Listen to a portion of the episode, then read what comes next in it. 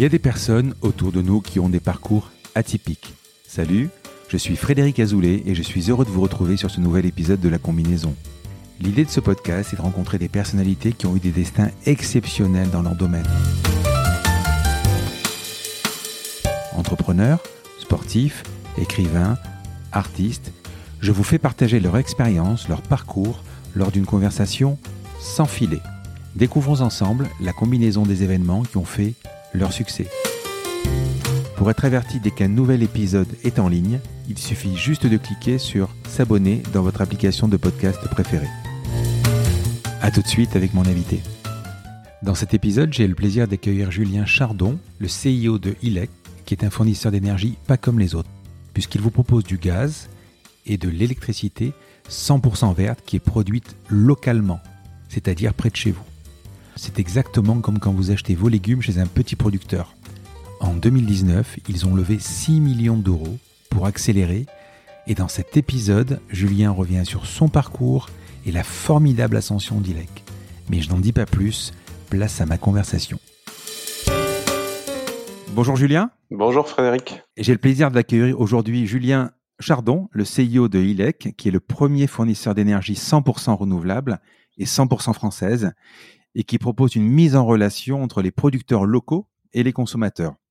Avant de développer tout ça, Julien, est-ce que je peux te demander de te présenter? Euh, ouais, parfaitement. Euh, je m'appelle Julien Chardon, donc j'ai 31 ans. Euh, j'ai cofondé ILEC en 2016 avec Rémi Compagno. Euh, ça va faire ça va faire quatre ans maintenant.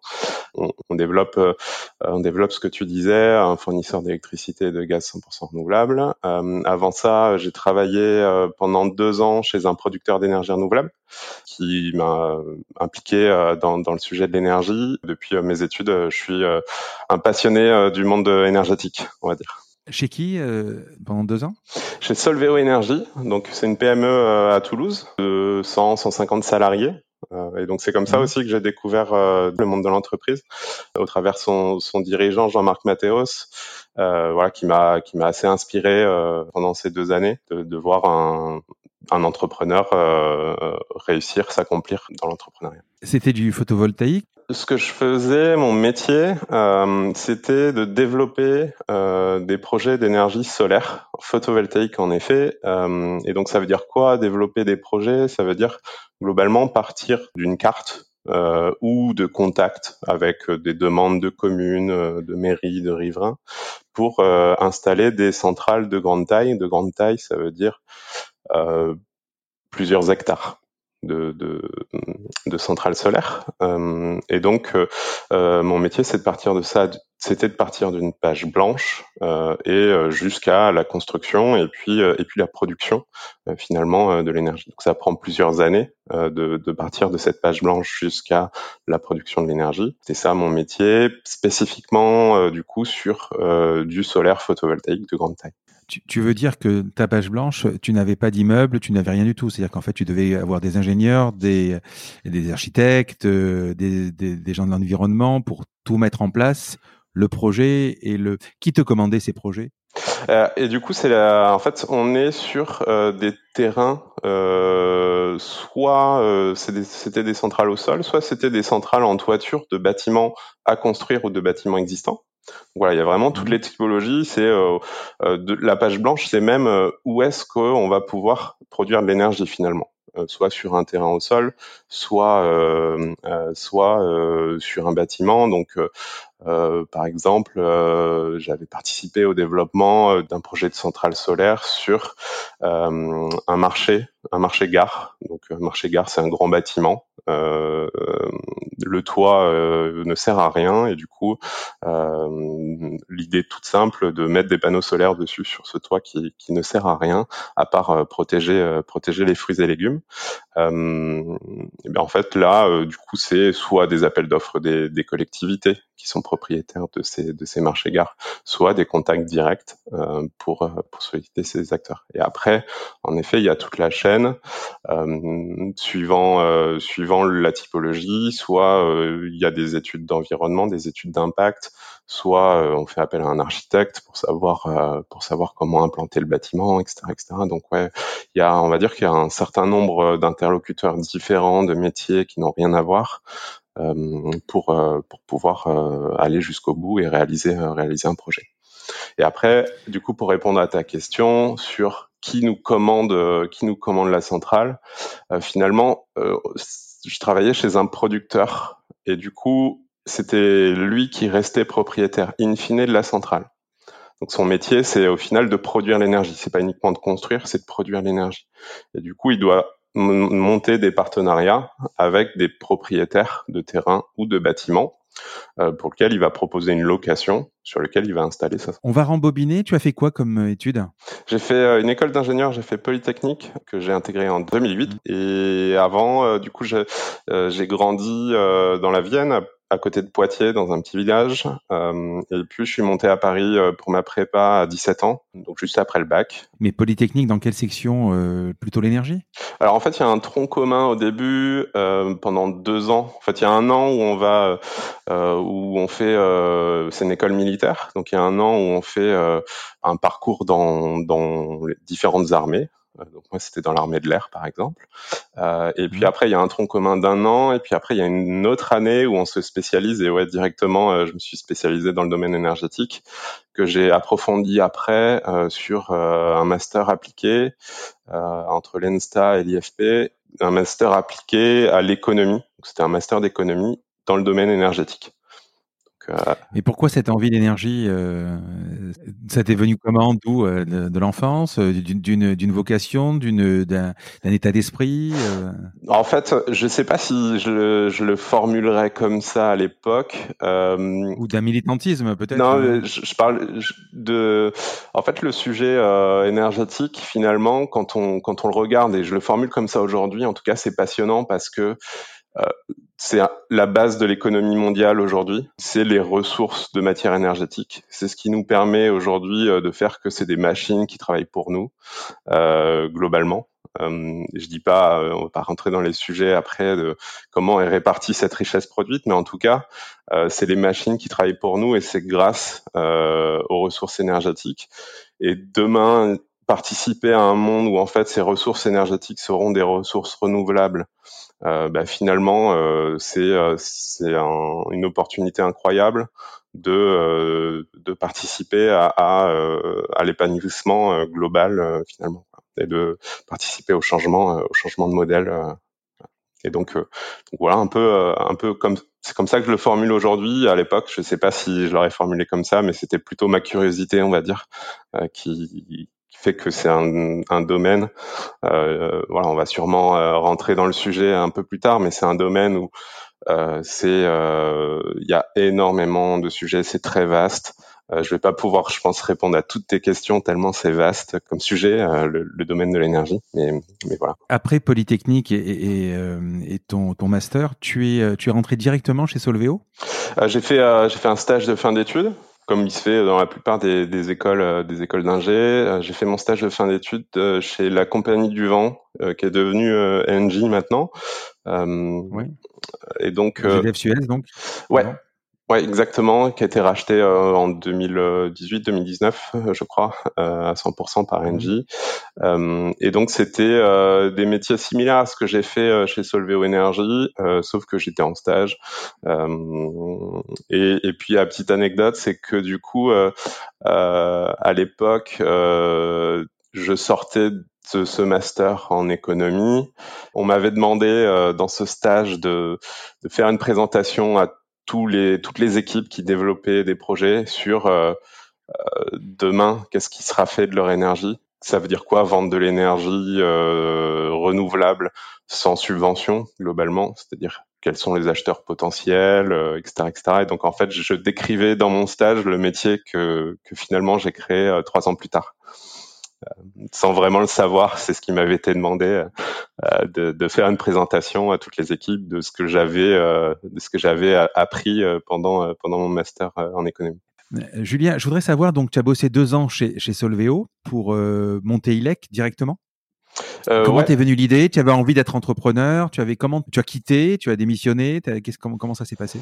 Ouais, alors j'avais pas forcément euh, depuis l'école. Euh, tu vois, il y en a qui disent depuis étudiant ont la volonté d'être entrepreneur. C'était pas vraiment le cas. Par contre, quand je suis rentré dans le monde de l'entreprise, puis après quand j'ai quand je suis rentré chez Solvay Énergie, en effet, bah, de voir comment ça fonctionnait clairement en plus dans une PME. Bah, en fait, ça m'a tout, tout, de suite donné envie, quoi. Et donc, au bout d'un an, je me dis que bah, j'allais créer ma boîte. Euh, et puis, euh, comme tu le sais, finalement, ça a pris un an avant que, avant que je me lance. Euh, et puis, ouais, j'ai démissionné j'ai fin, 2000, fin 2014, 2015, je sais plus. Et donc, l'idée après elle vient de ce que je faisais sur le terrain. En fait, je rencontrais des gens, donc je développais des projets d'énergie renouvelable sur les territoires. Euh, je, je, participais à des, enfin, j'animais même des réunions publiques où il y avait euh, 100, 150 riverains qui venaient euh, poser des questions sur le projet. Et en fait, la question que tout le monde pose à chaque fois, c'est est-ce que je vais pouvoir acheter l'énergie de ce parc? C'est la, c'est une question. Alors pas forcément la mmh. première question qui est posée, mais en tout cas, elle est posée à tout le temps. Et la réponse qu'on donnait tout le temps, c'était non.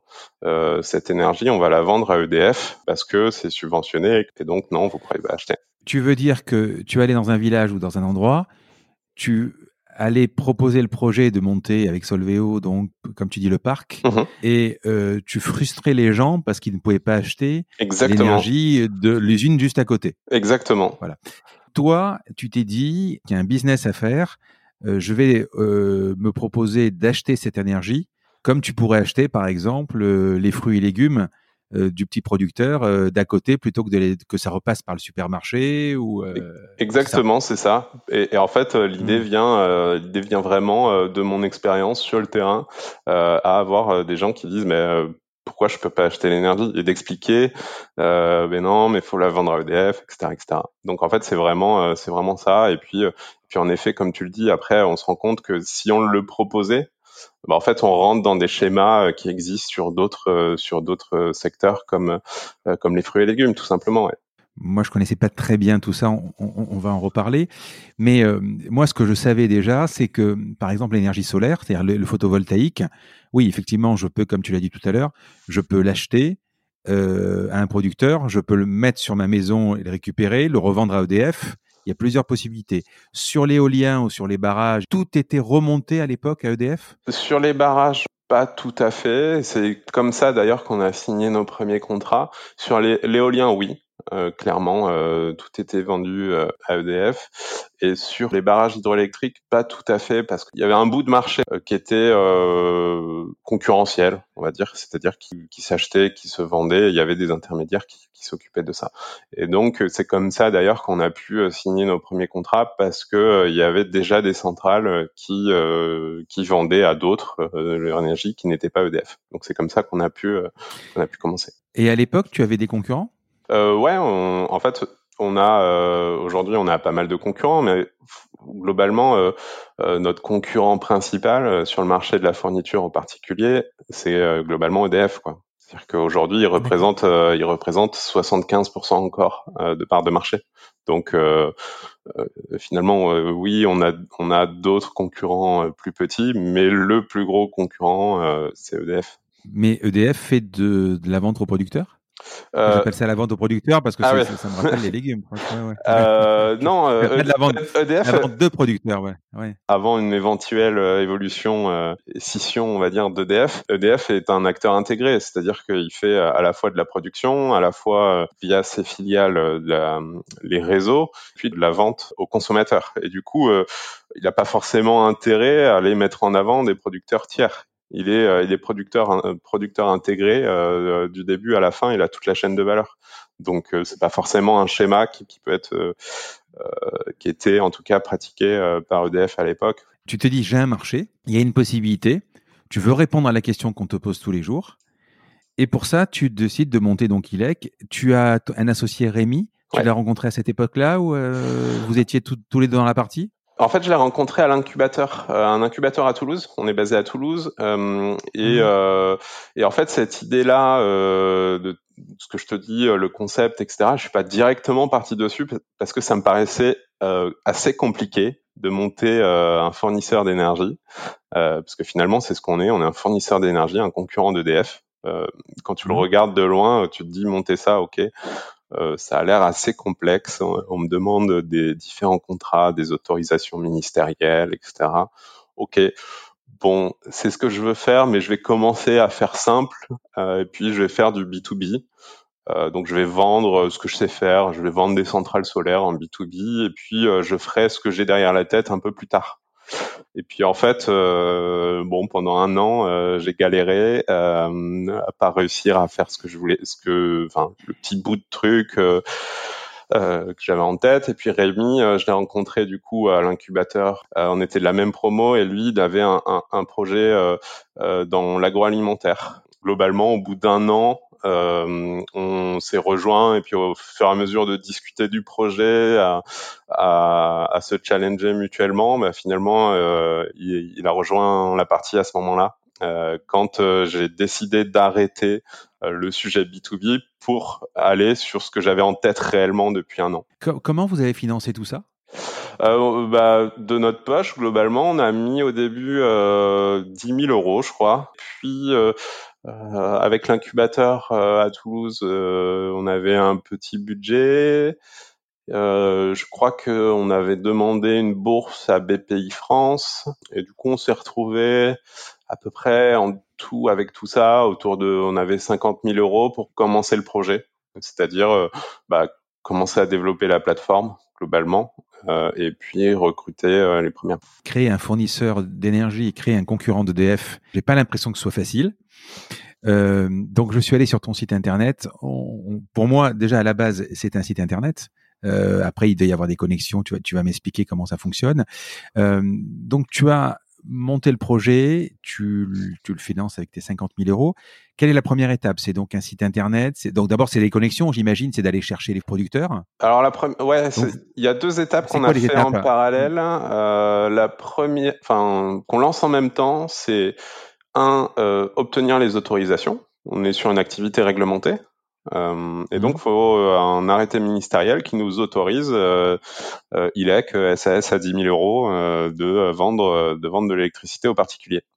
Donc, c'est monter le dossier, rencontrer le ministère pour expliquer ce qu'on veut faire. c'est assez facile ou c'est compliqué? Ça se passe bien? Ouais, ça se passe bien.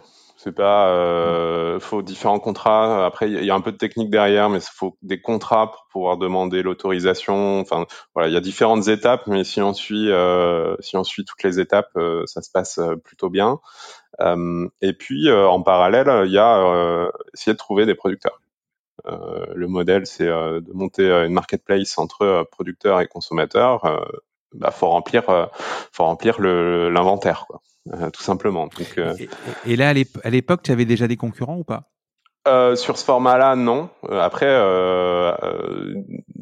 en fait, aujourd'hui, de, gens qui, qui faisaient ce format marketplace, mise en avant de producteurs et puis et puis vente vente aux consommateurs, il n'y avait pas il y avait pas de concurrents en France sur ce sujet-là qu'en fait, quand tu vas voir le, le, le, parc d'éoliennes ou tu vas voir le, le barrage, tu leur dis euh, bon aujourd'hui vous avez un client CEDF, ça vous dirait d'avoir un deuxième client. Exactement. Alors ils te répondent, alors ils te répondent, euh, bah, oui, pas, mais combien vous ou pas Ils me répondent pas la plupart. Ah. Euh, non, parce que globalement, euh, euh voilà, c'était euh, les premiers échanges. Globalement, on avait peu de réponses. C'est-à-dire qu'on va dire, euh, globalement, on est une SAS à 10 000 euros, et puis on va dire à quelqu'un, euh, bonjour, est-ce que vous voulez nous vendre pour 500 000 euros de chiffre d'affaires euh, comme ça du jour au lendemain et On n'avait pas de site, pas d'autorisation, etc. Donc, donc c'est assez compliqué. Puis on en a trouvé un qui finalement nous a fait confiance et qui a permis, qui a permis de lancer, lancer la boucle. C'est qui? C'est Martial Esteb enfin la famille Esteb même, parce que c'est son père qui avait créé euh, l'entreprise. Donc il y a un producteur hydroélectrique en Ariège. Euh, donc il y avait une dizaine de centrales hydroélectriques en Ariège et puis il nous dit, euh, ben voilà, j'ai deux centrales, euh, je suis ok pour pour vous vendre l'énergie pendant un an. Donc au début c'était un. Et là vous parlez prix, vous parlez prix, vous achetez plus cher, moins cher qu'EDF? Euh, à l'époque, il vendait même pas EDF, lui, sur sur ce. Ça fait partie de la portion, tu sais, de, de centrales euh, hydro qui ne vendait pas EDF, ce qui nous a permis de débuter. Mmh. Euh, et je pense qu'on lui a acheté un peu plus cher que que ce qu'il vendait auparavant, euh, dans un schéma de dire euh, on, on, vous rémunère un peu mieux parce que les consommateurs seront enclins à le faire. À payer non pas euh, moins euh, 10% comme on peut le voir euh, aujourd'hui euh, par les pratiques de concurrents, mais payer un prix un prix équivalent à ce qu'ils payent aujourd'hui pour finalement rémunérer un peu mieux. Quand tu montes ta, ta, ta boîte, tu as vraiment le projet uniquement. Tu n'as pas de, bon, forcément, tu n'as pas de client parce que tu n'existes pas encore. Tu n'as pas de producteur. Non. Euh, tu aurais pu galérer vraiment, vraiment, vraiment, voire ne pas y arriver si tout le monde te fermait les portes. Parce que je pense que des, des producteurs, il n'y en a pas 50 non plus. Enfin, peut-être qu'il y en a 50, mais. Euh... Ouais, il y en a plus que 50. Euh, globalement, euh, il y en a, il y en a des milliers. Euh, il y en a des ah milliers en France, ouais, ouais. C'est surtout sur la petite hydro. Il y a des milliers de barrages en France. certains, comme comme la famille Esteb, en ont une petite dizaine. Certains ont une centrale. Et donc, euh, donc, il y en a des milliers. Il y a combien de centrales en France? De, de centrales hydroélectriques, tu veux dire? Il y en a, euh, je crois, euh, environ 5000, entre 5 et 10 000. Petit. c'est quoi un barrage? Ouais, c'est un petit, un petit barrage sur une rivière. C'est pas un, petit cours d'eau. Hein, il, y a 5000, il y a 5000 barrages en France? Ouais. C'est incroyable. Bon, c'est peut-être pas les gros gros qu'on connaît, mais. c'est pas, les, pas les gros gros. Globalement, euh, tu les vois, euh, ces petits barrages. Je sais pas si tu vas au ski euh, de temps en temps. Euh, des, je sais pas si tu vois sur la montagne des tubes.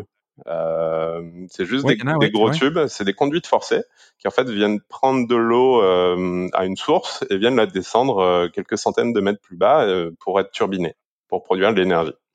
Donc ça, il y en a plusieurs milliers en France. Et quand tu as une rivière qui passe dans ton jardin, dans ton terrain, tu as le droit d'exploiter euh, l'eau qui passe dedans? Alors, les rivières. Euh... Excuse-moi, j'y comprends rien. non, mais pas de problème. Euh, les rivières, en fait, ils sont pas euh, propriétaires. C'est-à-dire que c'est un droit inaliénable. Du coup, la partie rivière, c'est public. Par contre, euh, les producteurs ont une autorisation pour prélever de l'eau et la redescendre quelques centaines de mètres plus bas. C'est-à-dire qu'il y a autant d'eau en haut qu'en bas, il n'y a pas de consommation d'eau liée au barrage, mais ils ont une autorisation de l'État qui dit vous avez le droit de collecter une partie de l'eau ici, euh, de dévier la, la, rivière finalement sur une portion. C'est-à-dire qu'ils doivent quand même euh, laisser une partie de la rivière de manière naturelle, laisser l'eau s'écouler pour pas qu'il y ait d'assèchement. Euh, mais, euh, mais ils ont une autorisation de l'État qui leur dit vous pouvez vous pourrez produire de, de l'électricité à, à partir de cette rivière. Ok, tu as ton premier euh, producteur. Ouais. Champagne. et euh, et euh, donc là, tu vas t'attaquer quoi au site internet? Euh, Ouais, on l'avait, on l'avait fait. Tu, tu, disais, je faisais deux choses en parallèle. Ouais, il y avait une troisième chose. on a fait en fait les, les 50 000 euros dont je parlais tout à l'heure, ils sont quasiment tous partis euh, avec deux freelance. Mmh. qui bossaient sur notre projet et qui ont développé les premières briques de la plateforme. Donc, Ouais, du site. Euh, à l'été, globalement, euh, à l'été, euh, à l'été 2016, ils ont commencé et puis et puis on a mis en ligne et commencé à vendre, je crois en novembre 2016, trois mois après. Voilà, on voulait d'abord euh, un, un site pour que les gens puissent souscrire. On n'était pas encore à l'étape d'aller chercher des clients. Alors le site ilec.fr, j'y suis allé, c'est ultra simple. C'est vraiment ultra friendly. Non, non, mais c'est vrai, il est agréable le, front office, on est là, on, tu poses trois, quatre questions à peu près. Euh, tu dis, euh, est-ce que vous êtes en immeuble? Est-ce que vous cherchez du gaz, d'électricité ou les deux? Euh, Quelle est votre consommation à peu près? Mais si tu la connais pas, tu, tu demandes les mètres carrés à un calculateur et tu annonces le prix. Donc c'est très très simple. ça c'est le front office. Comment ça se passe en back-office C'est quoi les calculs? Euh, Comment ça fonctionne pour pouvoir afficher le prix et, l'économie? Je rappelle, vous êtes français, l'énergie 100% renouvelable, 100% française et a priori moins cher que DF. C'est à peu près ça? Ouais, exactement, c'est ça, euh, c'est le sujet. Et puis en fait, globalement sur euh, sur le calculateur, on va euh, essayer de modéliser, se rapprocher au plus près d'une consommation moyenne. la consommation moyenne, il y a un, il y a un sujet, par exemple, sur le calculateur, tu mets ton code postal, je sais pas si tu l'as remarqué, mais, mais un, un, petit truc auquel tu penses pas, c'est que euh, c'est l'aspect géographique qui va faire, euh, qui va avoir le plus d'impact sur ta consommation. Si tu es à Lille euh, ou si tu es à Marseille, tu, tu consommes pas la même quantité de chauffage et du coup on te la pose pas comme question et tu le vois pas toi comme si c'était comme si c'était un sujet de de d'estimation de, consommation, mais c'est le critère principal sur la partie chauffage en tout cas de ton logement, c'est est-ce que tu es à Lille ou à Marseille ou à Paris.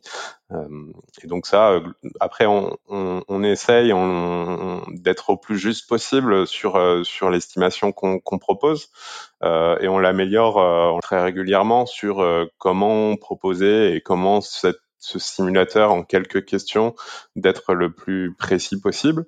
Et puis après, au fur et à mesure de la consommation constatée, on va proposer des ajustements à la hausse ou à la baisse. Et en plus, euh, modifier le, simulateur qui est sur la page principale et puis qui est sur les différentes étapes d'inscription. La, pondération euh, en fonction du, lieu géographique ou, de la taille, comment, euh, comment vous avez mis tout ça? Est-ce que vous êtes planté? Est-ce que vous avez vendu l'électricité à perte euh, Voilà, comment comment ça fonctionne? Et une dernière question quand euh, l'estimation euh, s'affiche, est-ce qu'elle est définitive? Ouais, et donc ça répond à cette deuxième question, répond aussi à la première, c'est-à-dire que c'est une estimation, c'est ton budget mensuel. Après, mmh. euh, au bout d'un an, globalement, c'est-à-dire tous les mois, tu vas payer ce prix-là, et en plus, on va l'affiner euh, à partir de ton numéro de compteur. Euh, c'est-à-dire que euh, dans ton logement, euh, il y a un identifiant de ton compteur globalement. On peut, si tu si tu t'inscris, on peut récupérer ta consommation historique. Donc il y a la première étape qui est d'affiner si tu n'as pas les informations, puis après on affine au fur et à mesure de ton parcours dans l'inscription sur le site. Et puis en plus, en effet, c'est pas un prix que tu vas payer ad vitam aeternam sur ta mensualité. Euh, si tu consommes euh, comme un fou, euh, que tu as le chauffage à fond et les fenêtres ouvertes, il va y avoir une facture de régularisation pour rappeler la consommation. Quoi. Le kilowattheure ne bouge pas? Ouais, voilà. Par contre, le prix du kilowattheure ne bouge pas. C'est la quantité. on essaye d'estimer. Nous, ce qu'on essaye d'estimer au plus juste, c'est le nombre de kilowattheures que tu vas consommer. C'est ça qu'on recherche le plus finement sur le simulateur et qu'on améliore. c'est combien de kilowattheures, toi, avec ton profil de consommation et où est-ce que tu habites, tu vas consommer. Maintenant, au début, on l'avait fait euh, un peu comme ça, quoi. Et maintenant, on a des ingénieurs qui, une partie de leur métier, euh, c'est d'améliorer ce simulateur et de trouver les bons coefficients, nombre de kilowattheures par mètre carré, etc., etc., sans non plus tomber dans un questionnaire où, on va compter euh, ton nombre de prises, euh, ton nombre de, chargeurs de téléphone, euh, etc. Il faut trouver l'équilibre entre la simplicité, peu de questions, les questions principales, et puis le fait d'être précis pour pas pour pas avoir de surprise globalement à la fin de l'année lors de la régularisation et, et, faire en sorte que le client n'ait pas un rappel parce qu'il aurait trop consommé. Alors, on, reste euh, encore un peu sur le site. Donc, il est, il est presque bluffant de simplicité. Peut-être c'est agréable. C'est important pour toi, cette expérience client? Euh, ouais, en fait, euh, euh, bah, merci déjà. Bah, on a toute une équipe qui bosse sur l'aspect site visible. On a deux grandes parties en fait techniques. On a la partie visible et puis la partie non visible qu'on utilise nous en interne. Ouais, l'expérience client, forcément, c'est c'est ce qui va faire que bah, un client va en parler demain euh, c'est que ça s'est passé de manière hyper fluide. Euh, et l'expérience qu'il a eue euh, avec avec l'entreprise, la marque, le site, l'ensemble des points de contact, s'il a eu un mail, si euh, comment était formulé le mail, euh, quelle, image, euh, s'il a eu quelqu'un au téléphone, comment on lui a parlé. C'est pas uniquement la vue sur la homepage, c'est c'est tout ce qui se passe derrière. Il faut que l'expérience soit optimale pour l'utilisateur. J'ai lu dans ton le dossier de presse que vraiment vous vous axez vraiment ça sur le service client et je cite vous voulez que les, vos clients aient une expérience incroyable et un service bluffant, donc terme que j'ai repris tout à l'heure par sa simplicité. Euh, c'est quoi une distinction pour vous? C'est vraiment euh, c'est vraiment important. Quand tu parles de point de contact, il y a le site. Ensuite, vous avez des contacts. Euh, si moi, je, je, je bon, j'ai mon prix, je paye ma facture, j'ai pas de souci particulier. Vous avez quand même, vous provoquez un contact oral avec la personne pour entrer Si vous, vous avez le moins de soucis, je suis là. Euh... Alors par défaut, non, on n'a pas de contact euh, oral d'appel sortant si tu t'inscris sur le site et que tout, tu te mmh. débrouilles et tout va bien. On en aura euh, des, des, appels, on va t'appeler globalement si par exemple, on parlait de la consommation. Si ta consommation s'écarte trop par rapport à ce que tu as prévu, soit on t'appelle, soit on te fait un email. Ça dépend euh, si, de quel écart on parle. Quoi. Si c'est un écart relatif, bah, en fait, tu pourra recevoir uniquement un email. Et puis, c'est un écart important. On va essayer de comprendre ce qui s'est passé. Donc, on va préférer te téléphoner. Et après, éventuellement, tu lises, tu lises comme EDF, c'est-à-dire sur les trois derniers mois ou euh Ouais, on, ouais, on, on lisse, euh, on lisse la consommation euh, sur l'année euh, pour ne pas avoir d'effet où ton budget en hiver va augmenter parce que parce que tu, tu as le chauffage. Et globalement, par rapport par rapport à, à, ce service client, on est sur un marché où aujourd'hui la plupart des services clients dans, dans le domaine de l'énergie est sous-traité.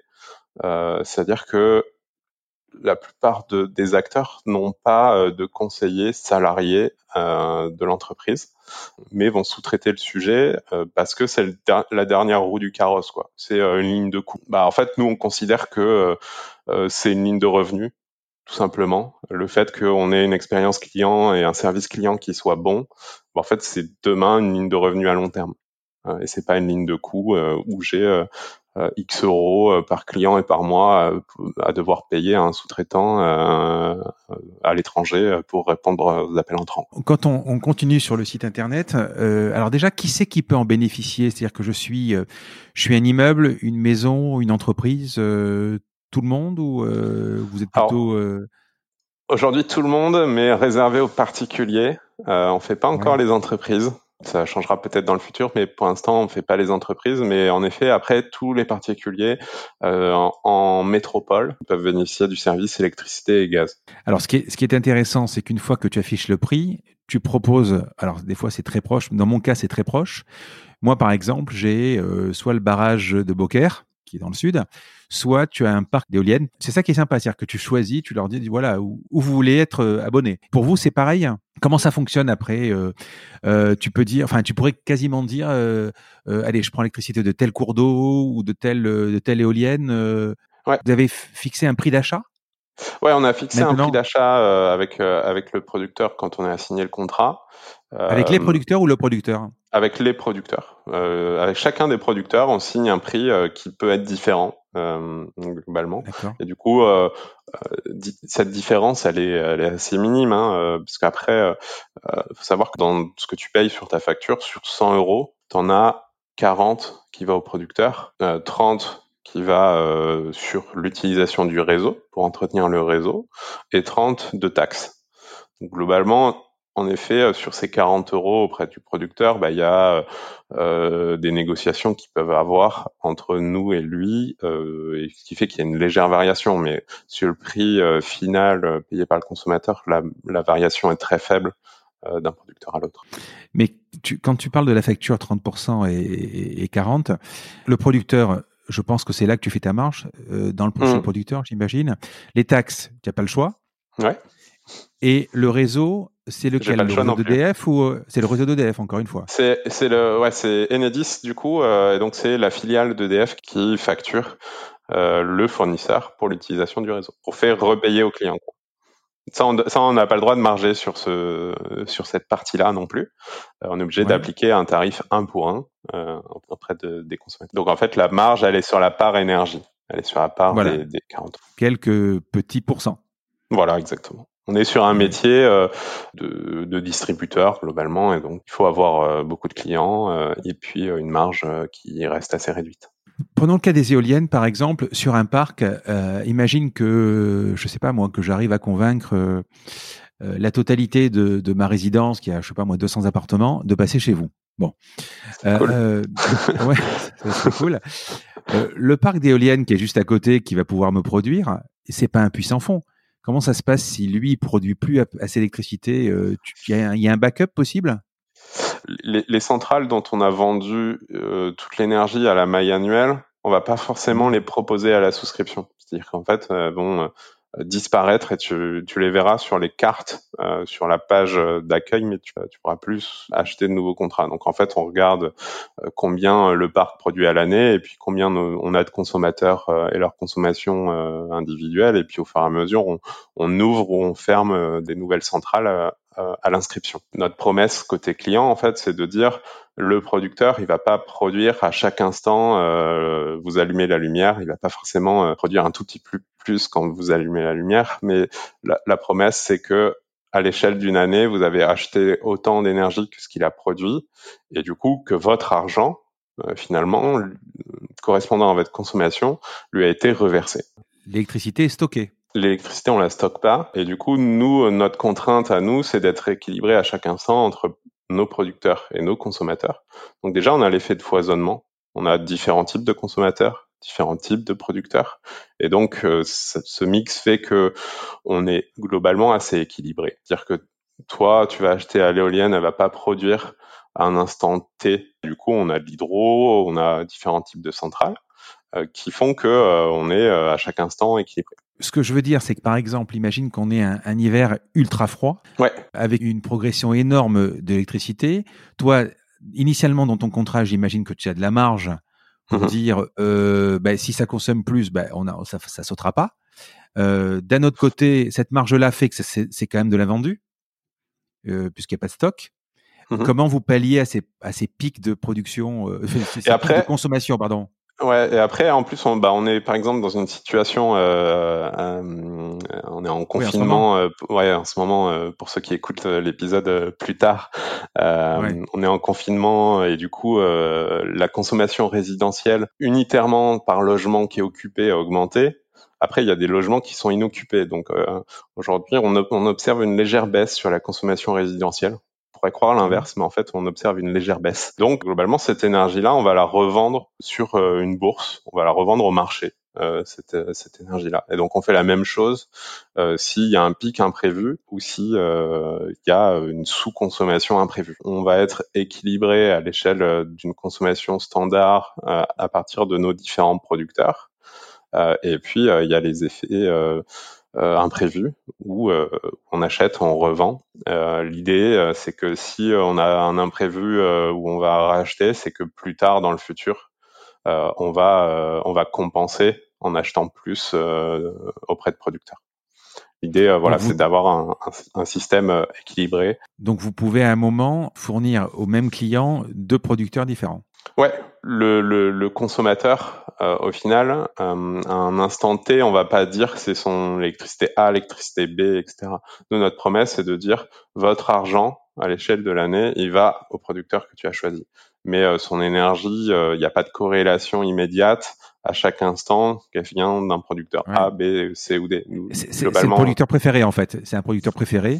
Voilà. mis en avant et ensuite, au, et au pire des cas, vous réservez le droit de, de switcher au dernier moment pour, et, surtout, par contre, le, consommateur a euh, le bénéfice de dire je paye euh, et je soutiens économiquement euh, ce producteur plutôt qu'un autre. Techniquement, donc c'est quoi? Vous avez une sorte de RIO, c'est-à-dire comme je sais pas moi un compteur, un numéro de compteur, et ensuite tu dis tu dis à Enedis envoie-moi l'électricité de là à là. Euh, ouais, c'est ça. Euh, c'est à peu près comme ça. Ton logement, il y a l'équivalent du RIO. Euh, c'est pareil, c'est un nom technique, mais il y a l'équivalent mmh. pour le compteur d'électricité, l'équivalent pour le compteur de gaz. À partir de ça, il y a une plateforme commune qui est mise à disposition par Enedis. Globalement, on peut les rechercher. C'est-à-dire que à partir de ton adresse, on va pouvoir rechercher quel est ton RIO, ton équivalent RIO si tu ne le connais pas on va pouvoir euh, le fiabiliser. C'est un appartement par exemple, mais euh, l'appartement euh, bâtiment B 202 et le A 202, peut-être que le A et le B a sauté. Donc on va pouvoir sur sur la base de données, je parle. Et du coup, on va pouvoir fiabiliser à partir de ton relevé de compteur, à partir de ce qui est affiché dessus. Et puis on va pouvoir récupérer, si tu nous autorises, les données de consommation historique pour euh, pour affiner ta mensualité, ce dont je parlais tout à l'heure, mmh. pour dire bah historiquement l'année dernière euh, tu as consommé tant de kilowattheures, du coup je vais je vais pouvoir te proposer la mensualité la plus juste. et puis in fine on va pouvoir dire ça y est ce client est devenu client d'électricité verte ou de gaz renouvelable, faire en sorte que on devienne responsable de l'énergie qui, qui est chez toi. Par exemple, quand on dit l'électricité va augmenter au, 2 janvier, vous êtes soumis euh, à ces augmentations comme, euh, comme EDF Non, on pratique des tarifs euh, de marché, c'est-à-dire qu'on on pratique les tarifs euh, qu'on veut. Et donc, la plupart, euh, quand tu entends euh, les tarifs vont augmenter, c'est souvent l'augmentation du tarif réglementé, du tarif EDF. Mmh. Nous, on est soumis aux augmentations ou aux baisses, plutôt aux augmentations qui concernent les taxes ou l'utilisation du réseau. Le reste, le reste, on n'y est pas soumis. Euh, c'est notre liberté. Par contre, euh, en effet, si une augmentation, euh, je dis n'importe quoi, mais si la TVA de 20% passe à 22%, bah, on fera évoluer le tarif TTC avec la TVA à 22%. Donc ça, et, et sur l'électricité, il n'y a pas que la TVA. Initialement, vous aviez l'électricité, et ensuite, plus récemment, vous êtes passé sur le gaz. Ouais, en, globalement, en fait, on a commencé l'électricité en novembre 2016 on était, on est euh, toujours régulièrement en contact avec nos clients. Quand on recrute quelqu'un, euh, ces 15 premiers jours, il est euh, au contact du client. C'est-à-dire que ces 15 premiers jours, il fait, la, il fait une formation accélérée de c'est quoi la vie d'un client chez nous. donc ça peut être du, quel que, soit, le poste, ouais, du développeur informatique qui a pas forcément euh, voilà qui, qui pas forcément le, celui qui a le plus envie de décrocher le téléphone. Je stigmatise un peu mais mais ça arrive. À euh, celui qui qui va faire euh, du marketing euh, à la personne à la comptabilité va passer 15 jours à suivre la formation de c'est quoi notre métier qu'est-ce qu'on propose c'est quoi notre produit qui sont nos clients bah, il y a les premiers jours qui sont une formation, puis après d'être d'être à ce contact-là, et puis euh, au-delà de, l'accueil qui en fait euh, euh, permet globalement en 15 jours quoi de mieux pour expliquer la boîte que de savoir ce qu'on vend et, d'être en contact avec ses clients? C'est une manière hyper rapide de comprendre comment fonctionne la société. Et puis après, euh, après ces 15 jours, on garde, euh, peu importe son poste, une demi-journée par mois, donc moi y compris, à répondre aux clients, soit au téléphone, par mail, etc. etc. Euh, ça, me fait euh, penser, je pense que tu as dû le lire, ça me fait penser à Jonathan Lefebvre, euh, l'obsession du service client, c'est exactement ça qu'ils ont mis chez Captain Train à l'époque. Ouais. Que chaque, chaque personne doit, doit passer par le, le standard pour comprendre comment ça fonctionne.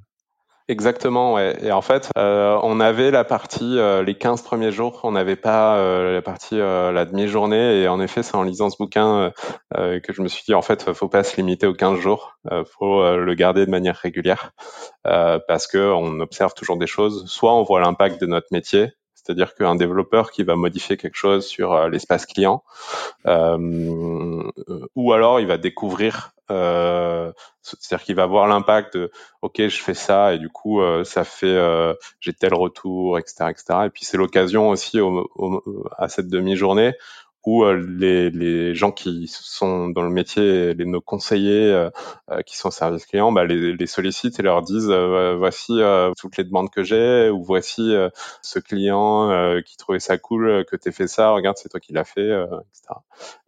Et, et donc voit les bonnes choses et aussi les choses à améliorer. Donc en effet, c'est un bouquin que, que j'ai pas mal fait lire en interne. et moi aussi. Et, cool. Et donc en fait, c'est ça pour dire que ouais, ça pour dire que en novembre 2016, on, lance l'électricité. On n'était pas euh, aussi nombreux, il n'y avait pas forcément ces mécaniques-là, mais je, répondais régulièrement aux clients et euh, on, avait quasiment tout de suite vu que fallait faire du gaz aussi. Qu'on avait un certain nombre de clients qui nous disaient ah c'est très bien, et pour mon gaz, qu'est-ce que je fais quoi? C'est-à-dire qu'il y a aujourd'hui un foyer sur trois qui est équipé en gaz. Donc il y a tous les foyers qui ont de l'électricité. On avait des clients euh, qui venaient chez nous et qui étaient euh, à, fortiori euh, aussi équipés en gaz. Et donc dès le début, on sait que il va falloir il va falloir faire du gaz un jour. On préférait se focaliser sur l'électricité au début. Donc pendant un an, on a on a dit on n'y touche pas encore. Et puis au bout d'un an, on s'est dit on, on va s'y mettre, on va regarder activement le sujet du gaz. Euh, et puis ça nous a pris encore un an avant de, avant de le sortir, avant de, de nouer euh, comme euh, un peu comme l'histoire que je racontais sur sur l'électricité tout à l'heure, de nouer des partenariats avec avec des producteurs, d'obtenir les autorisations, etc., etc. Ça nous a pris ça nous a pris un an. L'électricité, c'est pour moi, hein, c'est un switch que tu vas bouger pour faire passer de l'un à l'autre, mais le gaz, c'est quand même des tuyaux physiques. c'est pas plus compliqué non, c'est pareil. Après, euh, globalement, euh, le gaz, c'est aussi un switch, euh, dans le sens où dans, dans le réseau, on va hum, les, les, molécules de, de, de gaz naturel et les molécules de biogaz sont les mêmes en fait. C'est du c'est du CH4, donc c'est les mêmes molécules. et donc c'est mélangé aussi dans le réseau. Et après, chez toi, c'est le même switch finalement. on a un gestionnaire de réseau on a l'équivalent de ce RIO dont tu parlais tout à l'heure, le même, le même équivalent qui fait, qui fait que les métiers finalement se ressemblent. Côté production, ça se ressemble pas tout à fait, mais, mais côté fournisseur, consommateur, c'est quasiment des métiers similaires. Au niveau du gaz, je pense qu'une résidence qui a 200 appartements, il n'y a pas 200 tuyaux qui vont aux 200 appartements. Il y a un gros tuyau qui arrive avec, toute, avec le gaz complet et c'est ensuite dispatché. Chacun mélange son gaz et chacun prend ensuite. Comment ça fonctionne Je sais pas si tu comprends ce que je veux dire. Sur le gaz, ouais, c'est le même tuyau qui arrive, mais sur l'électricité aussi, c'est le même tuyau et, globalement, euh, il n'y a qu'un réseau, euh, tout est mélangé. Après, nous, ce qui, ce qui différencie euh, de notre offre euh, des autres, c'est que globalement, on va, on va te dire, auras le, physiquement, euh, tu auras le même, auras la même chose que ce soit pour l'électricité ou pour le gaz. C'est-à-dire qu'on va pas modifier les branchements, on va pas faire en sorte que euh, physiquement sur le terrain euh, tu es euh, une molécule qui vienne de notre producteur en Bretagne de biogaz. C'est-à-dire que ça, on va pas le changer physiquement. C'est la même chose sur l'électricité, on va pas le changer physiquement ce qui arrive chez toi. Par contre, ton argent, on va le reverser à tel producteur qui aura euh, injecter dans le réseau euh, l'équivalent de ta consommation. Tu peux pas identifier vraiment quel est le gaz ou quelle électricité. Par contre, au niveau du compteur, Exactement. tu vas pouvoir le. Voilà. Et au niveau du compteur en amont et au niveau du compteur en aval chez toi, parce que en effet, euh, il y a le même tuyau de gaz qui arrive pour les 200 appartements, mais il y a quand même 200 mhm. compteurs. Et donc nous, le, le, ce qu'on propose, c'est en effet de dire bah, tel compteur on le rattache euh, intellectuellement, non physiquement, mais intellectuellement, on rattache ta consommation à tel producteur et économiquement, euh, ton argent, on va le verser euh, à tel producteur. Combien de clients aujourd'hui? On doit avoir un peu plus de un peu plus de 70 000, je crois, 80, entre 70 Quelle est la croissance Une croissance, par exemple, l'année dernière, vous en avez combien? Je crois 15-20 000. Ah oui, euh, un truc comme ça, je sais plus exactement. Euh, je, je suis plus euh, exactement, mais ouais, ça grossit, ça grossit pas mal.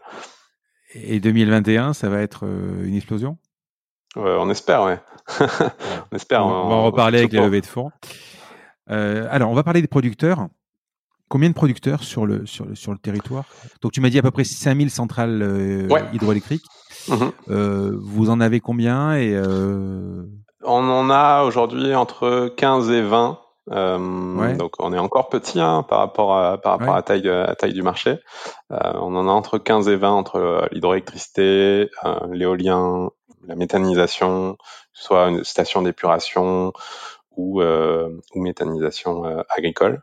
Alors, je voudrais que tu m'expliques un peu quand tu te balades sur le, les offres de tes confrères, y compris les très gros, partout c'est à la mode, bah, pas que dans l'énergie d'ailleurs. Alors vous, vous rajoutez quelque chose, vous dites 100% vert. Alors d'abord, je voudrais savoir ce que c'est une énergie verte, sachant que je ne sais pas si euh, énergie verte et énergie propre, euh, c'est plus ou moins, euh, enfin c'est pas forcément la même chose, mais on sait tous qu'on a beaucoup de nucléaire en France et que le nucléaire, je parle pas des accidents, c'est normalement une énergie propre. alors je voudrais que tu m'expliques qu'est-ce que c'est l'énergie verte. Alors euh, en France aujourd'hui, euh, pour commercialiser de l'énergie verte, ça se traduit par énergie renouvelable. Euh, mmh. Une énergie renouvelable, c'est en fait c'est une convention qu'on utilise. C'est quoi Pourquoi renouvelable? En fait, tout est renouvelable. Ça dépend de l'échelle de temps dont on parle. quand on dit énergie renouvelable, la convention qu'on a, et là il n'y a pas trop, trop, de polémique sur ce sujet, c'est que c'est renouvelable à l'échelle de la vie humaine. et donc que l'énergie qu'on reçoit, le flux d'énergie, euh, se reconstitue euh, plus rapidement que la vie humaine. Parce que l'énergie fossile, euh, finalement, ça s'est reconstitué naturellement. Ce qu'il y a, c'est que ça a pris plusieurs centaines de milliers d'années pour faire du pétrole, et donc on considère que c'est pas renouvelable parce que à l'échelle de la vie humaine, on puise dans un stock. Donc c'est par opposition à l'énergie solaire qui aujourd'hui est un flux qu'on reçoit euh, et qui, euh, à l'échelle de la vie humaine, euh, se, se, renouvelle à chaque instant, à chaque seconde, il y a un nouveau flux qui arrive. c'est la même chose pour le vent, etc., etc. Donc, donc c'est comme ça aujourd'hui qu'on définit l'énergie verte et l'énergie nucléaire ne rentre pas dans cette catégorie-là parce que globalement on puise sur un stock euh, qui est euh, l'uranium euh, radioactif. Et donc, et donc, on puise dans un stock malgré tout. Alors, il est plus grand que le stock de pétrole, mais on puise dans un stock qui se renouvelle pas naturellement. Donc, c'est ça l'énergie verte. Et donc, la même chose, que ce soit pour l'électricité ou pour le gaz. Hein. Greenpeace a sorti un, un, un, classement des meilleurs fournisseurs d'électricité. Vous êtes dedans dans les premiers, quatrième, je crois, il me semble. Vous avez été sélectionné également par le WWF tout le monde se met à l'énergie verte. Quand tu vas sur euh, Engie ou sur EDF, euh, e tu le vois. Par contre, en bossant sur l'épisode, j'ai cru comprendre qu'on arrive à contourner cette histoire d'énergie verte avec ce qu'on appelle des garanties d'origine. Euh, explique-moi comment ça fonctionne. On arrive à pouvoir détourner. c'est une hypocrisie, c'est quoi? Alors en fait, euh, c'est pas directement une hypocrisie. en gros, ce qu'on disait tout à l'heure, quand tu dans un tuyau, euh, on sait, on sait pas euh, dire si c'est euh, quel type d'électricité ou quoi, tout se mélange. Donc il a été créé en effet un mécanisme de garantie d'origine. Donc il dit qui remonte en amont, c'est un peu ce qu'on fait mmh. aujourd'hui, hein, mais qui remonte en amont au producteur et qui va voir quand il produit et qui va dire, ok, tu viens de produire, du coup j'ai mis un certificat qui s'appelle la garantie d'origine, qui va dire, ok, tu as bien produit la quantité d'énergie qu'on constate. Aujourd'hui, le, nous, le problème qu'on constate, c'est que on peut acheter d'une part l'électricité et d'autre part ce certificat. C'est-à-dire que c'est deux produits différents. Tu achètes l'électricité et tu achètes le certificat par ailleurs.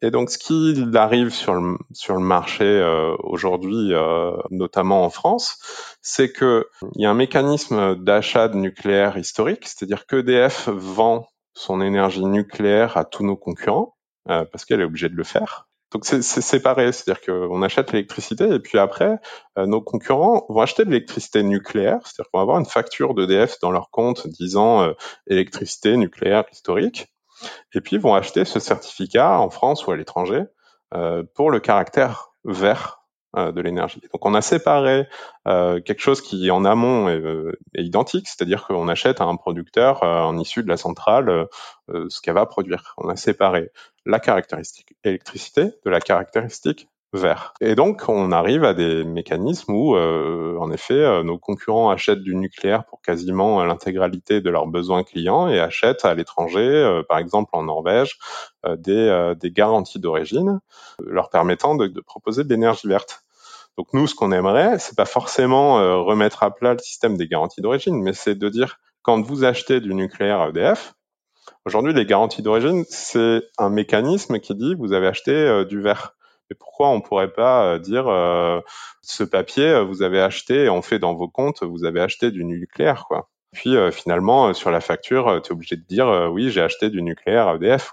C'est pas. Non mais tu es en train de dire qu'on on, arrive à verdir l'électricité. Mmh Et toi, ce que tu voudrais, c'est comme par exemple l'alimentaire, d'avoir l'origine. Ouais, en fait. Moi, ma viande, si je dois l'acheter en Hollande, en France, elle vient de Hollande j'aurais marqué sur mon, sur mon étiquette au supermarché produit en Hollande. Exactement. ce que tu voudrais, c'est de dire voilà, euh, l'électricité qu'on a, qu'on a sur la facture, mmh voilà, il y en a tant qui viennent de, du barrage ou tant qui viennent de la centrale. Exactement. Et, et, et aujourd'hui, on peut euh, acheter euh, ou être producteur à partir de centrales à gaz et acheter le certificat par ailleurs sur la caractéristique verte, mais il n'y a pas de certificat et on peut se dédouaner parce que on n'est pas imposé et, on n'a pas de certificat nucléaire, de certificat euh, gaz, etc. Et donc on peut se dédouaner en achetant par ailleurs un, certificat euh, pour l'énergie euh, renouvelable. Et donc, euh, je, je comprends pas bien. Moi, si j'ai si j'ai une centrale à charbon. Qui pollue un max. Tu peux vendre de l'énergie verte. Je peux acheter en Norvège et vendre. Euh, tu es propriétaire d'une centrale à charbon. Mais comment c'est possible? C'est que de l'argent en fait. Le pire, c'est que je vais te dire combien ça coûte sur les 100 euros dont on parlait tout à l'heure. Donc, tu es propriétaire d'une centrale à charbon. Tu commercialises ton électricité à euh, des particuliers et tu achètes euh, un certificat, euh, une garantie d'origine euh, en Norvège, donc qui va te coûter à peu près sur les 100 euros cette garantie d'origine, elle va te coûter entre 20 et 30 centimes. Donc on, donc on parlait des 40 euros de l'électricité tout à l'heure. En fait, euh, le caractère vert aujourd'hui c'est entre 20 et 30 et 30 centimes sur euh, sur 100 euros. c'est moins de 1%. Tu vois le, le problème, c'est-à-dire qu'en fait, tu peux être propriétaire. Mais comment, comment les États ou l'Europe, comment les États ou Ben, l'Europe c'est l'Europe qui a mis en place cette, cette mécanique en disant euh, globalement le sujet est pas mauvais en soi, c'est-à-dire que tu es producteur euh, pour consommer de l'énergie verte, faut qu'elle ait été produite quelque part par ailleurs. Par contre, dans, dans certains pays, euh, ils sont à 100% d'énergie renouvelable et ils consomment pas. Donc en Norvège, euh, en électricité, ils sont à 100% d'énergie renouvelable. Ils vont pas acheter ces certificats. T'as 100%. euh, euh, admettons en France, t'aurais que des légumes bio. 100% de la production et tu sais que c'est acheté en France, t'achèterais Ouais. pas le label bio, Ah, tu t'en fiches. Bah ça, il pourrait être, imagine un, un marché où ce label bio, il peut être vendu, vendu par ailleurs. Eh ben, en fait, on est dans ce cas-là où les Norvégiens n'achètent pas euh, du, le caractère vert et il est vendu par ailleurs.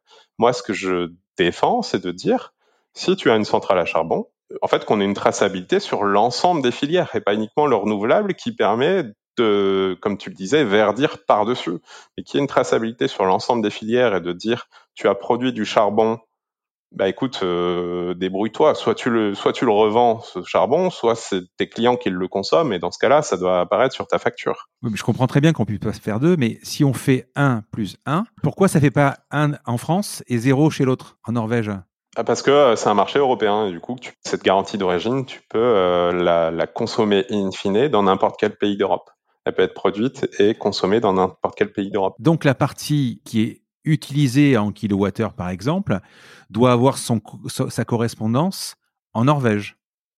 Tu peux pas, euh, par Ouais, exemple, le, le producteur. effet, voilà. si elle est consommée en France, ouais, il faut, faut que, faut qu'il y ait la production équivalente en Norvège, euh, exactement. ouais. Donc, ce qui signifie qu'au niveau du monde, quasiment, euh, ça s'équilibre. De l'Europe. Au niveau de l'Europe, ça Mm. s'équilibre, ouais, parce que ça reste européen, c'est-à-dire que ça peut pas être extérieur de l'Europe. Par contre, tu vois, je le disais, la Norvège, par exemple, ils ont une quantité euh, d'électricité renouvelable qui est très supérieure à leur demande. C'est-à-dire que tu es sur un marché où tout est produit en électricité renouvelable. Du coup, personne veut de contrat d'électricité verte. Ça n'a aucun sens. Tu, tu es dans un pays où c'est déjà le cas, donc euh, tu vas pas euh, vendre euh, vendre ça. Et du coup, les producteurs peuvent l'exporter parce que c'est pas consommé nationalement. Alors, dans le même registre, on parle du gaz. hein, on va parler du gaz. Donc, toi, tu proposes un gaz 100% bio, mais je rappelle que le gaz qu'on appelle chez nous euh, gaz naturel, bon, j'ai l'impression qu'il n'est pas si naturel que ça. D'abord, il est produit euh, en Russie ou en Algérie, il me semble. Ouais. Ce que je voudrais comprendre, c'est que le, le, le gaz naturel qui est puisé dans les, dans les ressources en Russie, par exemple, ou en Algérie, chez nous, pour faire du gaz bio, c'est un gaz qui est produit euh, du- du- d'une méthanisation, c'est ça, de, de, de déchets. C'est pas bio, ça. Enfin, ça consomme du CO2, ça. Alors, euh, du coup, en fait, déjà sur l'aspect gaz naturel, euh, il s'appelle naturel parce que il n'est pas transformé. On le récupère à- dans des roches, dans le même état sur lequel on, on va l'utiliser in fine. Donc, c'est pour ça qu'il s'appelle naturel. Et, et globalement, par rapport à ce mot-là, en effet, par rapport à ce qu'on met derrière euh, naturel et ce qu'on sous-entend aujourd'hui euh, dans le mot naturel, il y a un an, on avait fait un sondage euh, avec un institut de sondage auprès de Français. Il y a trois quarts des gens qui ne savent pas que le gaz naturel est une énergie fossile. C'est une énergie euh, dont on n'a pas des ressources illimitées et quand on le, le collecte et qu'on va le, le brûler, va être un émetteur net de CO2. Donc ça, c'est le premier sujet où en effet le mot euh, gaz naturel peut, peut porter à confusion. Euh, sur le sujet du, du biogaz, qu'on propose aujourd'hui à nos clients, euh, c'est euh, du biogaz. Donc c'est du gaz qui est issu soit de déchets agricoles, soit de déchets humains, euh, donc de stations d'épuration, euh, et qui est issu de la, fermentation. Euh, globalement, ça prend la fermentation moyenne sur de, sur de l'agricole, c'est 40 jours, je crois, et euh, qui est injecté par la suite dans le réseau, donc qui est purifié parce qu'il y a des bactéries, etc. Donc il y a une mécanique de, purification, et puis ensuite qui est injecté dans le réseau. Oui, quand il sera brûlé, ce gaz, il va émettre du CO2. Par contre, quand il a été produit en amont, les matières organiques qui ont fait que euh, ça a produit euh, ce gaz, cette molécule CH4, ça a consommé euh, du CO2 voilà, ça a stocké l'énergie par ailleurs. Donc, c'est un, c'est pas un émetteur net de CO2. Or, mécaniques, bah, le transport, par exemple, par camion du déchet d'un point de production de déchets à l'endroit où, le déchet va être, méthanisé. Donc, euh, oui, ça met un peu de CO2 sur la molécule en elle-même. C'est pas du CO2 qu'on a puisé dans des ressources fossiles qui n'avaient pas vocation à être émises. C'est quelque chose qui est plus dans un cycle euh, de, de CO2 qui a été capturé par les matières organiques, puis libéré lors de la combustion. Et pour répondre euh, après à ta question en chiffres, par exemple, euh, nous, un foyer qui passe, qui est au gaz, et donc qui passe au biogaz chez nous, éviter l'émission de 2 tonnes de CO2 par an. Donc euh, c'est assez significatif comme, euh, comme changement. Alors vous avez levé 6 euh, millions d'euros auprès de BPI et de Kima Venture. Et d'Alter Equity, ouais. Et d'Alter Equity. Le Kima, c'est donc le fonds de Xavier Niel. Ça a été quand déjà? Ça a été compliqué et ça va se servir à quoi? Alors, on l'a fait à l'été 2019, donc il y a quasiment mmh. un an.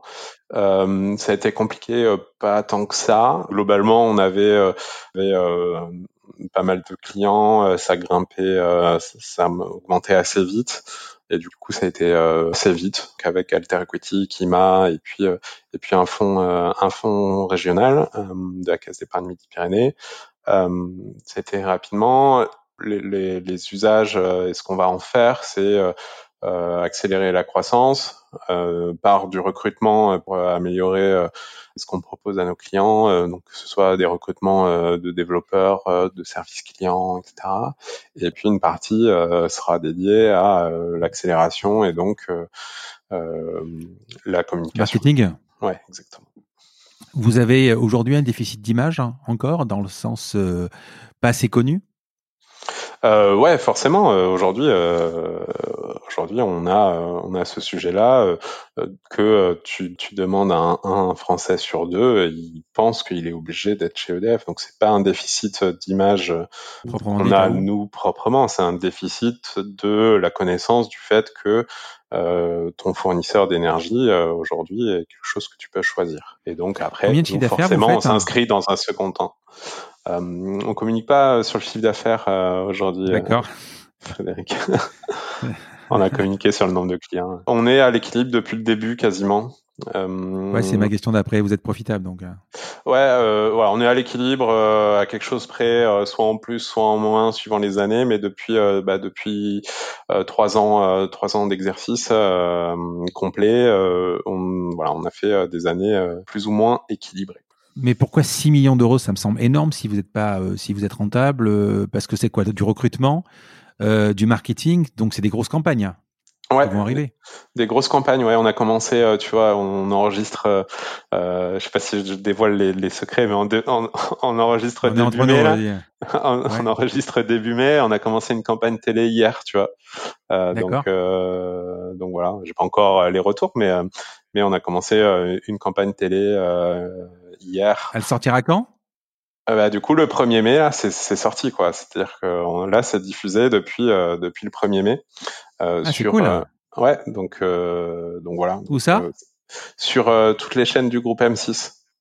Donc M6, W9 et puis Sister. Combien vous êtes aujourd'hui? On est 40 salariés. essentiellement, il y a beaucoup de tech?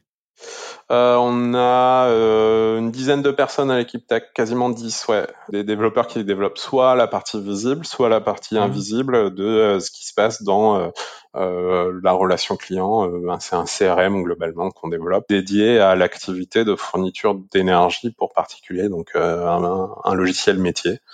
Euh, pour s'interfacer, euh, comme tu le disais tout à l'heure, avec les gestionnaires de réseau, etc., etc., et que tout ça soit fait euh, automatiquement. Sur ta plateforme, vous avez une API, par exemple, avec, avec Enedis. Vous ne fonctionnez pas directement avec le producteur puisque l'électricité, elle part du producteur à Enedis et vous, vous récupérez d'Enedis, tout simplement. Ouais, exactement. Et puis, on a la même, l'équivalent d'API côté consommateur, bah en fait, on a la même côté producteur entre euh, entre Enedis et nous, mais des deux côtés. Pour revenir à ton premier métier où tu créais euh, des parcs de A à Z, euh, aujourd'hui, tu pourrais rencontrer un producteur qui crée complètement un parc pour lequel il n'est pas du tout chez EDF, et tu, tu, pourrais donc aller vers Enedis, lui dire voilà, il faudrait référencer ce producteur qu'on puisse acheter chez nous. chez lui Aujourd'hui, il y a des producteurs qu'on accompagne, y compris en phase amont. Et donc, on permet, et si je rejoins la boucle initiale de ce qui m'a donné l'idée d'ILEC, aujourd'hui, on permet à des producteurs, à la question que j'avais tout le temps, est-ce que je vais pouvoir acheter l'énergie? On leur permet en phase de développement, alors que le parc n'existe pas, de répondre oui. Il y a, il y a cinq ans, euh, j'aurais pas eu la même réponse parce que euh, j'aurais pu faire appel à ILEC. Et donc, on est aussi sur des nouveaux, euh, des nouveaux projets. Euh, et donc, on accompagne aussi les producteurs sur le fait qu'ils puissent créer de l'énergie et puis demain la commercialiser localement. Mais tu pourrais à terme avoir tes propres parcs? Euh, c'est euh, une possibilité. Aujourd'hui, c'est pas encore le cas, euh, mmh. mais en effet, euh, c'est pas, c'est techniquement pas impossible. après, c'est pas forcément notre volonté. notre volonté, c'est d'être l'intermédiaire qui permet à des producteurs dont c'est le métier de commercialiser localement. C'est un métier assez différent en fait. Allez, on va passer aux questions perso. Tu fais du sport? Euh, plus trop. Là, on est sur Julien, euh, Julien. Là, ouais, euh, plus trop. je fais plus de sport depuis que je suis papa. Et puis la dernière fois, la dernière fois que j'ai, dernière fois que j'ai couru, tu vois, c'était pour faire un marathon. Et depuis, je n'ai jamais remis mes chaussures de running. je veux dire, est-ce que tu prends le temps de vivre ou tu bosses comme un fou? Euh, bon, ma femme dirait euh, je bosse comme un fou, euh, mais moi j'y prends du plaisir. Et puis ça m'empêche pas de prendre le temps de vivre. Quoi. Je bosse pas mal, mais mais mais j'ai un équilibre de vie. Quoi. Tu, tu as quoi comme organisation dans la semaine, par exemple? Dans la semaine, bah, c'est rythmé déjà le matin par ma fille. J'emmène, j'emmène ma fille à la crèche le matin, donc j'arrive au bureau vers 9 heures. Euh, voilà. Après, euh, sur euh, sur la journée. Euh, je vais avoir le lundi, euh, par exemple, tous les meetings avec avec mes, mes managers de mes équipes. Après, c'est une journée assez classique. je vais avoir dans ma semaine un petit truc sympa qu'on fait là depuis depuis quelques temps. c'est que tous les mercredis, je déjeune avec deux personnes, avec Rémi, mon associé. Je je déjeune avec deux personnes random euh, dans l'équipe. Euh, donc on se fait un déjeuner. Euh, bien ça. Ouais, franchement, c'est pas mal. Ça, ça permet de, de, discuter en dehors de sujets pro et en dehors de 10 minutes ou 5 minutes à la machine à café et d'aller un mhm. peu plus au fond des sujets pendant, pendant une à deux heures. Après non, ma semaine, voilà, à part le lundi, du coup, c'est vraiment toutes les réunions de toutes les réunions de lancement de la semaine. Après, euh, j'ai pas forcément euh, de jours où je fais euh, A, de jours où je fais B. Euh, je prends la semaine comme elle vient. J'essaie de me fixer mmh. des objectifs sur la semaine, c'est-à-dire que je vais et puis je vais en être responsable, c'est-à-dire que le le lundi matin, je fais un mail à toute l'équipe et puis je dis euh, je dis ce que je fais dans la semaine. Donc comme ça, ça me rend ça me rend accountable entre guillemets de, de bah, j'ai dit que je ferais ça et du coup, du coup ça me ça me permet de me poser aussi sur mes objectifs euh, euh hebdomadaires. Et puis euh, et puis après la semaine passe assez vite. Tu as des mentors? Moi, j'ai, euh, je te l'ai dit tout à l'heure, j'ai une personne qui m'a inspiré, en tout cas sur euh, sur euh, l'entrepreneuriat. c'est Jean-Marc Mathéos, donc le, PDG de Solveo Énergie, qui m'a donné envie de rejoindre ce métier d'entrepreneur. Et donc, c'est pas voilà, c'est pas un, mentor ou quoi, mais c'est quelqu'un qui m'a inspiré. Comment tu progresses? Des podcasts, des livres, des rencontres? Ouais, euh, je, on est, euh, tu vois, sur Toulouse, euh, on est dans une communauté euh, ILEC euh, d'entrepreneurs qui s'appelle Atom. Il y a entre 20 et 30 boîtes. Je crois que d'ailleurs tu as reçu, tu as reçu quelqu'un il y a pas si longtemps. Thibaut. Thibaut, ouais, Thibaut de Manteau. Exactement. super cette boîte d'ailleurs. Et lui aussi. Voilà, qui fait partie aussi de cette communauté. Et du coup, on échange en fait entre entrepreneurs de stade de stades similaires, de stades un peu différents, euh, euh, d'autres qui sont en avance, d'autres qui sont qui viennent de commencer. Et du coup, ça permet euh, ça permet de bah, d'aller plus vite, de pas faire, même si on en fait tout le temps et même si on te dit que faut pas faire l'erreur, bah tu vas la tu vas la faire quand même. Mais au bout de la deuxième fois, tu vas mieux écouter les, les pères qui te disent fais pas comme ci, fais pas comme ça, tu vas te planter. donc voilà, il y a, y, a, y a cette communauté d'échange qui est assez qui est assez riche. Euh, et puis après, euh, j'écoute des podcasts plutôt, euh, plutôt des podcasts spécialisés, on va dire. tu vois, j'écoute par exemple Grossmakers. Sur le marketing. Ouais. Gabriel Gourvitch, ouais. Alors, j'ai encore deux questions. Euh, D'abord, comment on te contacte? Euh, Le plus simple par mail, euh, julien.ilec.fr. Est-ce que tu serais OK pour offrir à nos auditeurs qui ont envie de tester le, le, le, le service ILEC euh, un code de réduction pour qu'ils puissent euh, s'abonner euh... Ouais, je, on va pouvoir faire ça. On va faire, euh, on va faire un code. On va l'appeler la combinaison, et puis, Ouais. et puis ça va faire 30 euros, 30 euros offerts à l'inscription. Allez, c'est super. ça. C'est- gentil. Donc, code de la combinaison. Je te pose la dernière question qui est une tradition dans le podcast. Donc, le podcast s'appelle La combinaison. Alors, c'est quoi la combinaison pour devenir Julien Chardon Du travail, du talent, des opportunités saisies, de la chance, de la résilience, de la persévérance, de la passion ou le tout Il y en a pas mal de ça, ouais. Je rajouterais une, une, une grande dose de curiosité, euh, ce qui me caractérise pas mal.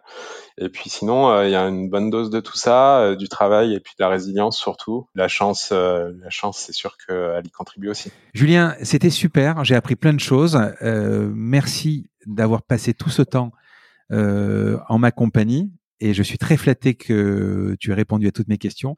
Je te dis à bientôt. Merci, à très bientôt, Frédéric. Un grand merci à tous d'avoir écouté cet épisode jusqu'ici. J'espère que cette conversation vous a plu. Parlez de ce podcast à vos amis ou à vos collègues de bureau. Partagez-le le plus possible. Abonnez-vous en cliquant sur le petit bouton s'abonner dans votre application mobile ou sur euh, votre ordinateur. Ainsi, vous serez averti dès qu'un nouvel épisode est en ligne. Je sillonne la France pour vous proposer de nouveaux invités. C'est vraiment beaucoup, beaucoup de travail. Ce n'est pas mon métier, vous l'avez peut-être compris. C'est une passion que je pratique en dehors de mon job. Si vous avez apprécié cet épisode, dites-le moi avec des étoiles, 5 de préférence sur Apple Podcast, anciennement iTunes, et d'y ajouter un gentil commentaire, ça me fera plaisir. Ça me permettra également de remonter dans les classements. Et puis si vous n'êtes pas Apple, c'est pas grave, parlez-en autour de vous, partagez sur les réseaux sociaux, c'est prévu sur votre euh, application de podcast préférée. Enfin, vous pouvez vous abonner sur lacombinaison.fr pour être averti dès qu'un nouvel épisode est en ligne. Je suis Frédéric Azoulay. N'hésitez pas à me faire remonter vos remarques, vos questions, mais aussi des invités que vous aimeriez entendre. Je vous dis à bientôt.